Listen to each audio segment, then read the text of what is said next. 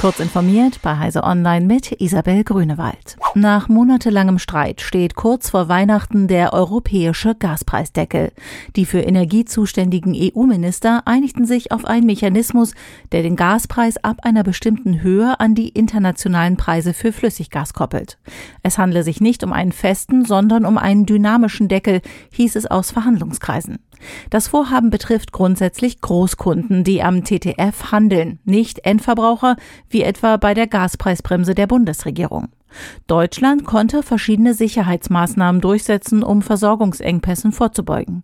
So soll der Mechanismus außer Kraft gesetzt werden, wenn der Gasverbrauch steigt, wenn der Handel mit Gas zwischen den Mitgliedstaaten abnimmt, wenn es Probleme bei der Versorgung gibt oder Risiken an den Finanzmärkten auftreten.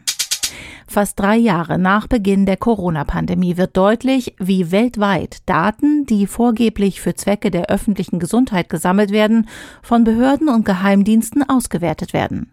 Die Nachrichtenagentur AP hat Beispiele aus mehreren Ländern zusammengetragen, um das ganze Ausmaß zu beleuchten. So gibt es Berichte aus China, denen zufolge die dortige Corona-App dafür benutzt wurde, die Anreise zu Protesten zu verhindern.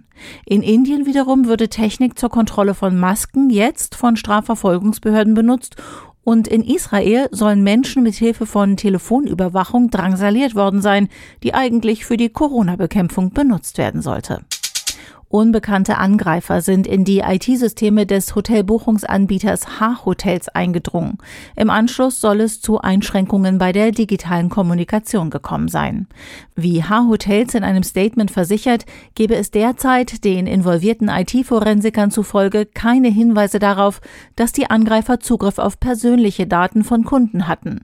Auch Buchungen sollen von dem Vorfall nicht beeinträchtigt gewesen sein. Sollten doch Kundendaten abgeflossen sein, will die Hotelgesellschaft Betroffene kontaktieren. Sam Bankman-Fried, kurz SBF, ehemaliger Chef der mittlerweile bankrotten Kryptobörse FTX, wird offenbar von den Bahamas an die USA ausgeliefert. Angaben von zwei seiner Anwälte zufolge soll er einer Auslieferung an die Vereinigten Staaten zugestimmt haben. Dort wird ihm Betrug vorgeworfen. Bei einer Verurteilung in allen acht Anklagepunkten drohen ihm bis zu 115 Jahre Haft. Das berichtet die Nachrichtenagentur Reuters. Diese und weitere aktuelle Nachrichten finden Sie ausführlich auf heise.de.